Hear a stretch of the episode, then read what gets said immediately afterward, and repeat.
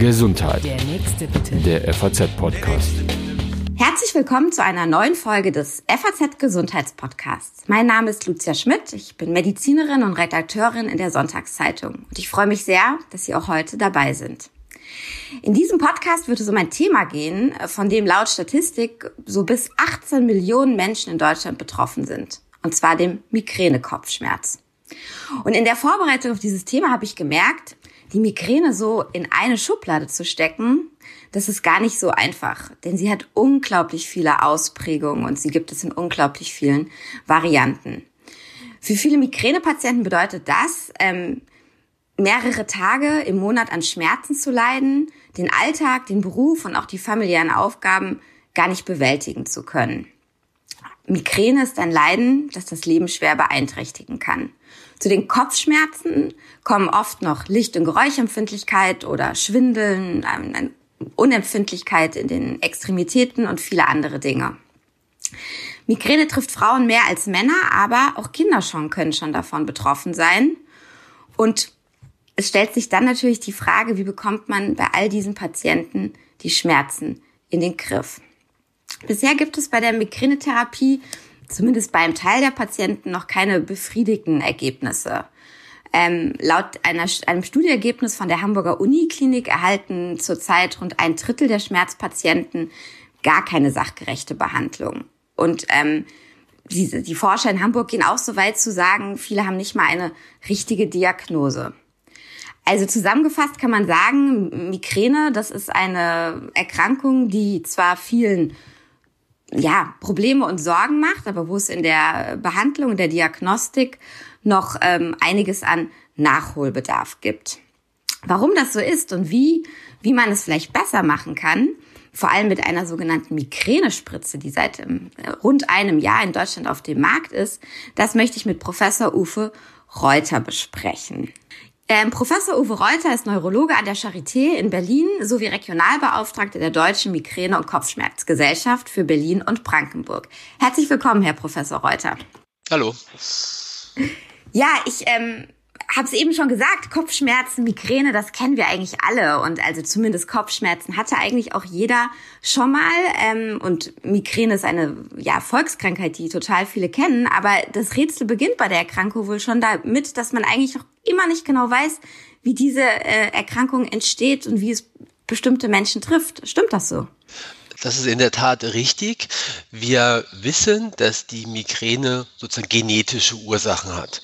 Es sind mittlerweile eine ganze Reihe von Genen entdeckt worden, die ja von Eltern auf Kinder weitervererbt werden, die mit Migräne assoziiert sind.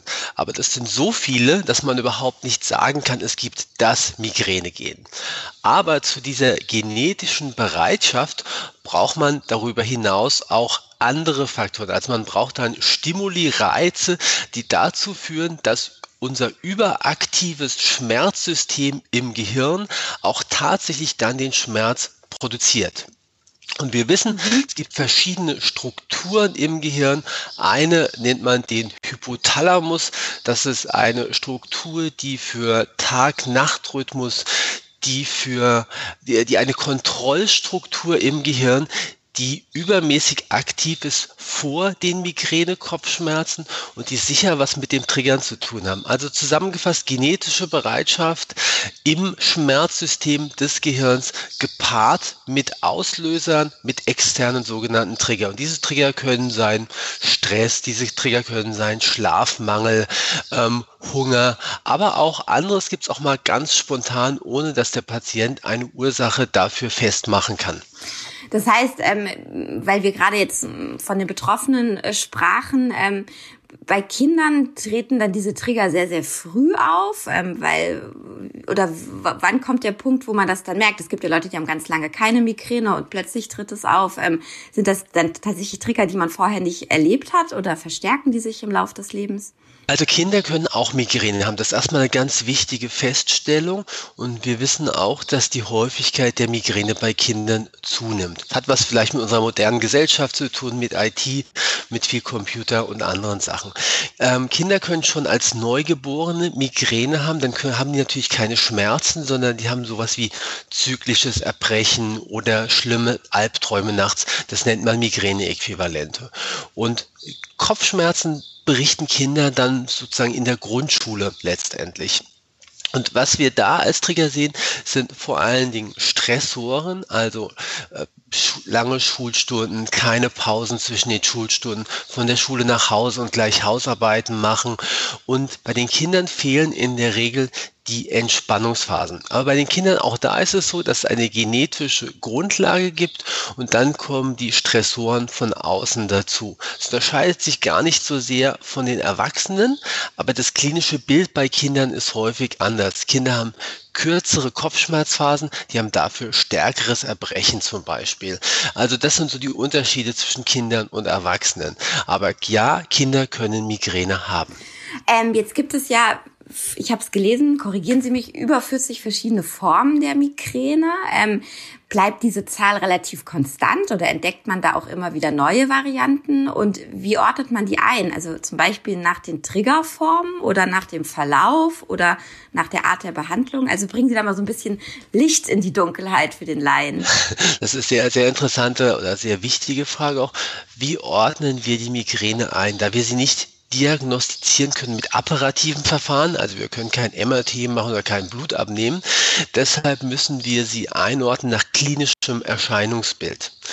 Also das heißt, man unterscheidet, es gibt es nur den Kopfschmerz plus die Übelkeit erbrechen oder gibt es darüber hinaus möglicherweise andere Symptome, das heißt Vorboten vor dem Kopfschmerz, Sehstörungen, die 15, 20 Minuten bis eine Stunde vor den Kopfschmerzen auftreten.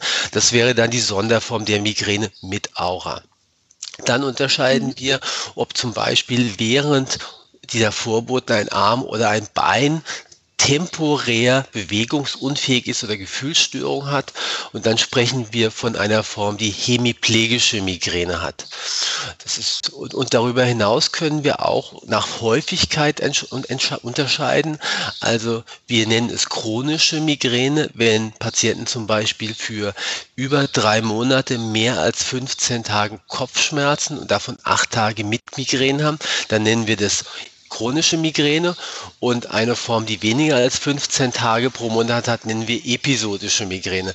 Also Sie sehen, die Einteilung richtet sich sehr stark nach dem klinischen Erscheinungsbild und nur für eine Form, also für die hemiplegische Migräne, kennen wir in der Tat den genauen Genlokus, also die genaue genetische Information. Und das ist die einzige Form, die wir tatsächlich nach ihrer genetischen Herkunft einordnen. Ansonsten ist es deskriptiv.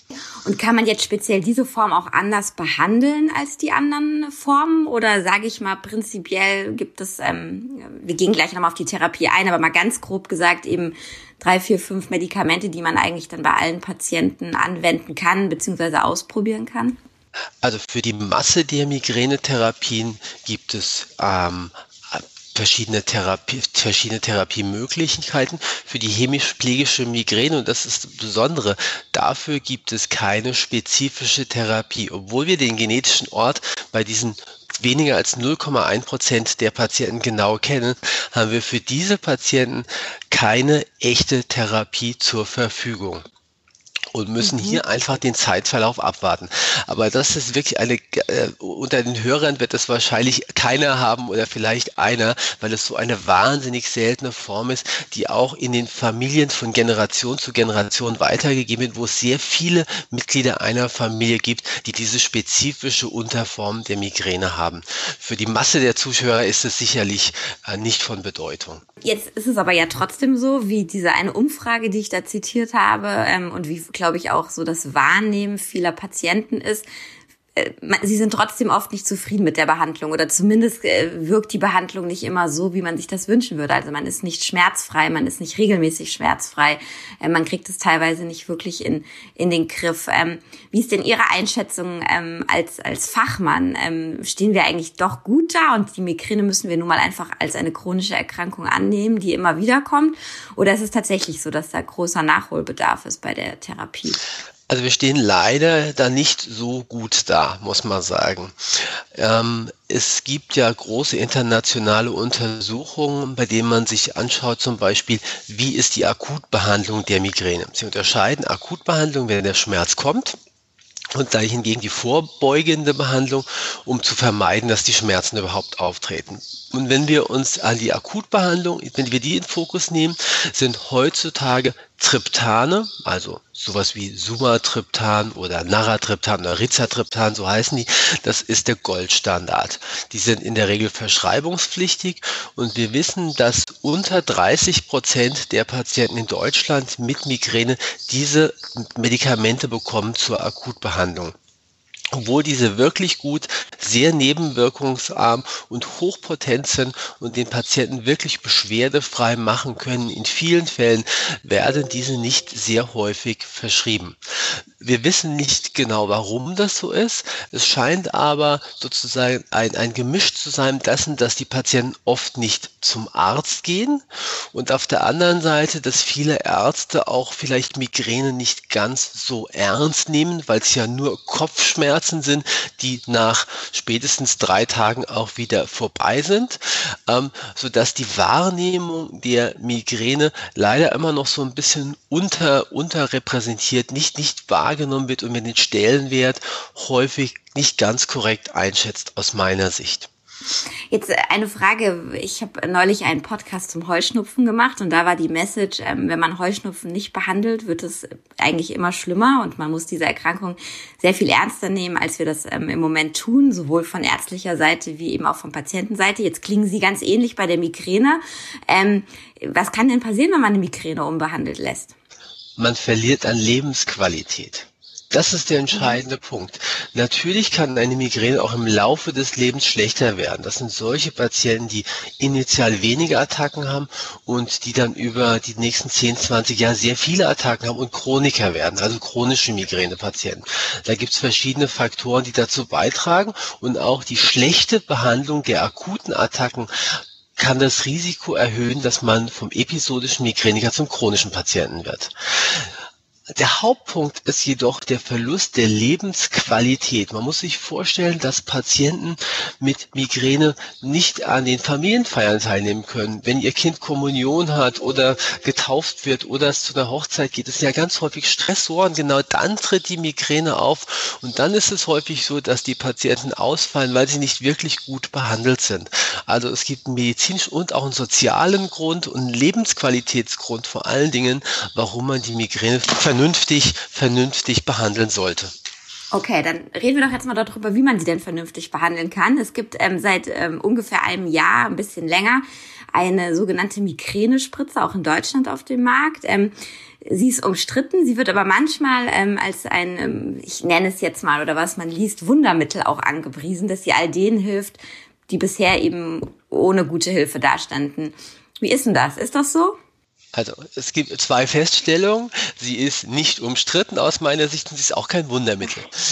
Das sind, ist eine, eine vorbeugende Therapie, um die Migräne, sie auf die Auftretenswahrscheinlichkeit der Migräne zu reduzieren.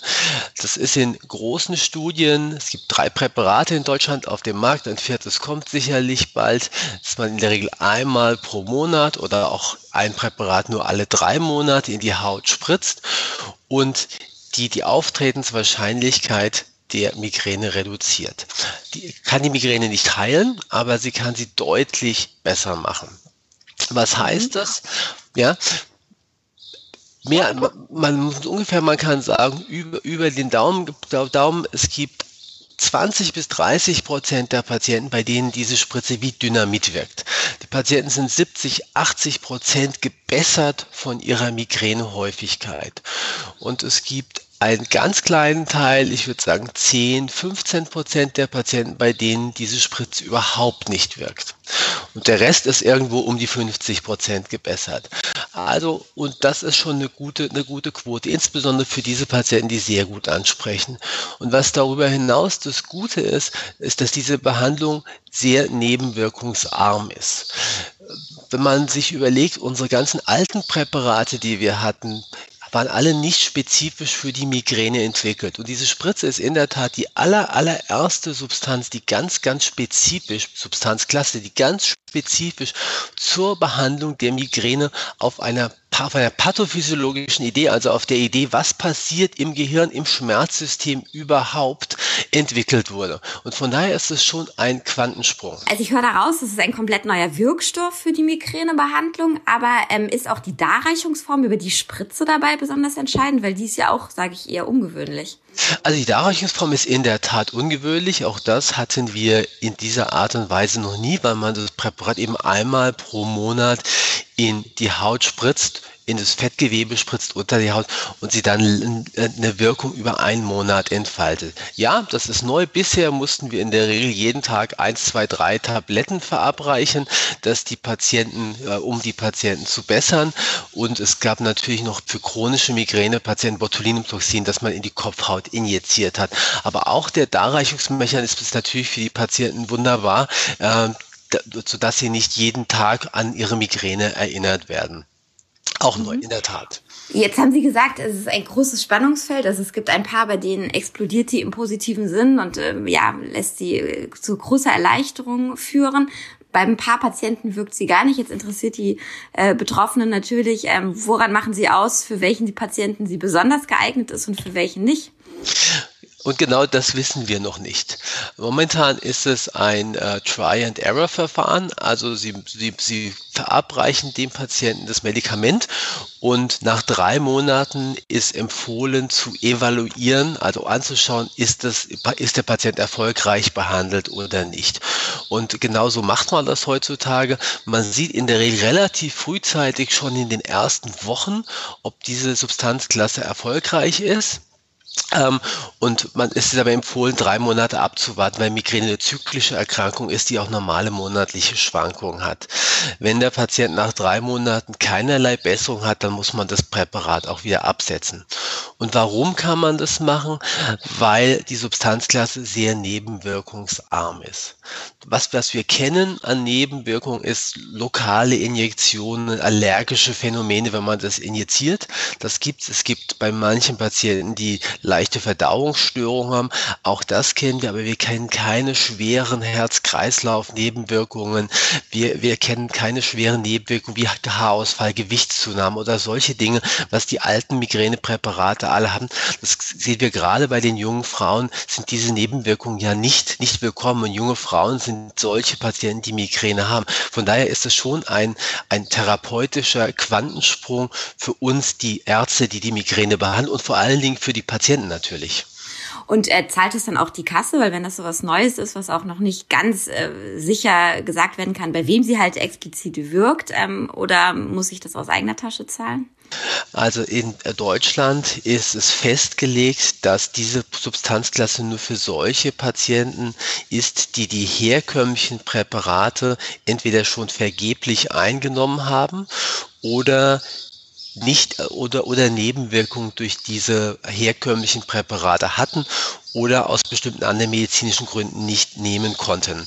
Ähm, das heißt, die Gesetzgeber, die Behörden schränken schon von vornherein an ein, dass nicht jeder Patient diese Substanzklasse bekommen kann.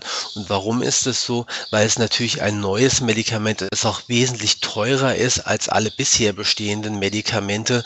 Und äh, deshalb ist, muss, ist natürlich der Zugang durch die Behörden reguliert. Aber rein medizinisch jetzt ähm, wäre es schon auch durchaus möglich und wünschenswert, dass man nicht erstmal alle anderen ausprobieren muss, sondern dass man auch direkt damit beginnt. Also es wäre ein Medikament, was man in der Theorie auch sofort einsetzen könnte bei Migränepatienten. Absolut. Aus meiner Sicht ist es so, dass es eine sehr, sehr gute Substanzklasse ist. Aus medizinischen Gründen als Arzt und für die Patienten würde man sich natürlich wünschen, dass man das sofort einsetzen kann. Ähm, ich denke, es ist so, wir haben eine Reihe von Präparaten, die sind etabliert, die sind günstig, die kann man natürlich, ich sag mal, einmal auch ausprobieren, kann den Patienten sagen, versuchen Sie das, das kennen wir jetzt 30, 40 Jahre, ist vielleicht auch gut, ist vielleicht genauso gut wie so ein Antikörper in Ihrem Fall, weil es ist sehr patientenspezifisch. Aber ich halte es nicht für gut, was wir momentan machen, dass wir als Ärzte die Patienten durch vier, fünf Medikamentenklassen im Prinzip, dass wir den Patienten aufzwingen müssen fast, nehmen Sie erstmal alle anderen vier, fünf Klassen und wir schauen, ob die erfolgreich sind, bis der Gesetzgeber dann erlaubt, dass sie tatsächlich die neue Medikamentenklasse, einen sogenannten monoklonalen Antikörper einnahmen können finde ich aus medizinischen Sicht, aus, aus, medizinischer Sicht als Arzt natürlich nicht gut, dass wir das machen müssen. Ähm, jetzt mal, sage ich mal, Blick in die Zukunft. Was denken Sie? Ähm wenn er die Migräne-Spritze sich eben so etabliert, wie Sie sie jetzt gerade beschreiben, wird sie irgendwann zum Medikament Nummer eins werden und wird man auch genau in dem Bereich weiter forschen oder kennen Sie da schon Dinge, auf die Migränepatienten ähm, zumindest mal hoffen können, sage ich mal? Ja, also Sie müssen in Deutschland, damit dieses Medikament früher eingesetzt werden kann, zeigen, dass das tatsächlich besser ist als momentan im Handel erhältlichere, günstigere Präparate. Das wird auch gerade für eine Substanz gemacht. Also es gibt eine, eine klinische Studie, die jetzt fast abgeschlossen ist, die einen dieser monoklonalen Antikörper, Erenumab heißt der, gegen Topiramat, das ist ein anderes äh, etabliertes Migränepräparat in der Vorbeugung, testet.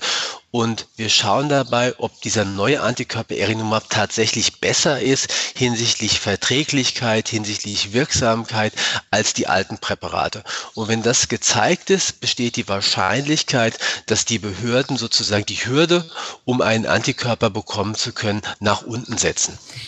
Jetzt haben wir ganz viel über Medikamente gesprochen. Bei der ähm, Migränetherapie ist aber auch ja ein großer Faktor, dass man eben, sag ich mal, einen geregelten Alltag hat, dass man Entspannung einbaut, dass man geregelte Mahlzeiten hat, ähm, dass man ausreichend schläft, etc. etc. Ähm, das wollen wir jetzt nicht völlig außer Acht lassen am Ende von äh, diesem Gespräch. Ähm, welchen Faktor spielt tatsächlich eben sozusagen die Lebensgestaltung? Und wie kann man die, sei es die Spritze oder sei es ältere Medikamente in, in ja, einbauen als Patient?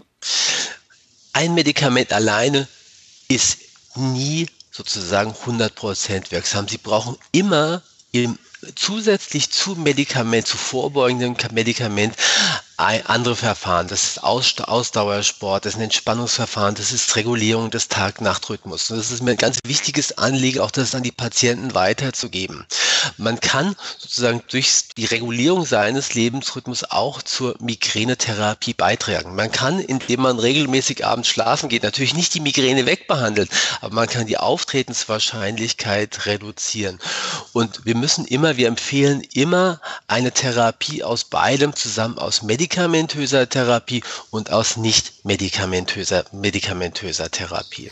Und wahrscheinlich, Sie sind jetzt Experte für Erwachsene, ich frage es trotzdem, weil wir es am Anfang des Podcasts angeschnitten haben, bei Kindern beginnt man wahrscheinlich erstmal mit eher den nicht medikamösen Therapien oder wie ist da der Stand? Auch mit Blick auf die Spritze. Absolut richtig. Bei Kindern wird zuallererst die Lebensstiländerung, das heißt die nicht medikamentöse Therapie steht weit, weit, weit im Vordergrund, bevor man dann zur medikamentösen Therapie übergeht. Ähm, wie steht da die Spritze? Es wird eine große Studie momentan in Deutschland durchgeführt, wo man größeren Kindern, ähm, auch wo man bei größeren Kindern auch untersucht, ob diese Migränespritze erfolgreich ist. Aber auch hier ist mein Rat, erstmal nicht medikamentöse Verfahren. Kinder Pause lassen, die Jungs Fußball spielen lassen nachmittags, die Nahrungsmittel regelmäßig einnehmen, frühzeitig ins Bett gehen und auch nicht zu viel Computerarbeit oder nicht zu viel am Computer sitzen, ist sicherlich sehr, sehr hilfreich bei Kindern und ist auf jeden Fall ein Medikament vorzuziehen. Ja, vielen Dank, ähm, Herr Professor Reuter, für das äh, Gespräch und für all die Informationen und Ihre Zeit. Ähm, ja, Ihnen, liebe Hörer, vielen Dank fürs Zuhören. Wenn es Ihnen gefallen hat, wenn Sie es interessant fanden, dann freuen wir uns, wenn Sie auch das nächste Mal wieder dabei sind und uns vielleicht sogar abonnieren. Bis dahin, bleiben Sie wohl auf. Gesundheit. Der nächste bitte. Der FAZ-Podcast.